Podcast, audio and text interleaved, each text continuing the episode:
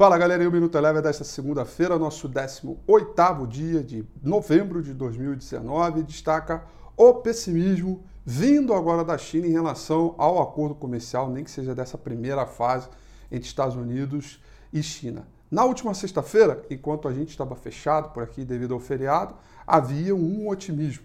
E hoje isso foi revertido através de uma matéria que saiu durante o pregão da CNBC, que trouxe esse mau humor e veja, né, se fosse fácil já teria, já teria sido resolvido.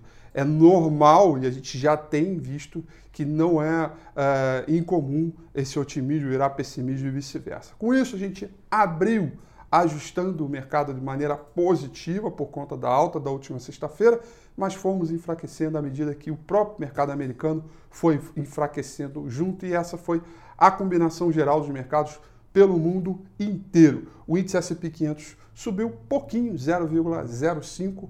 O índice de mercado emergente caiu 0,12% e o petróleo, que também chegou a reagir no terreno positivo, caiu 1,72%. Por aqui o índice Bovespa abriu em alta, mas fechou em queda e ganhou força na venda agora próximo do fechamento, fechando em queda de 0,27%.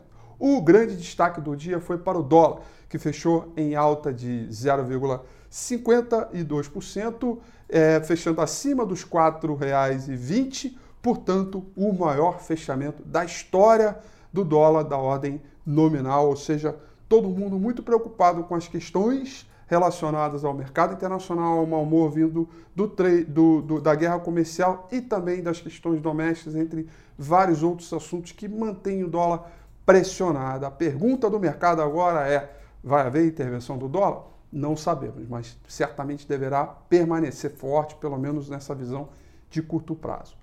O Minuto Eleven fica por aqui.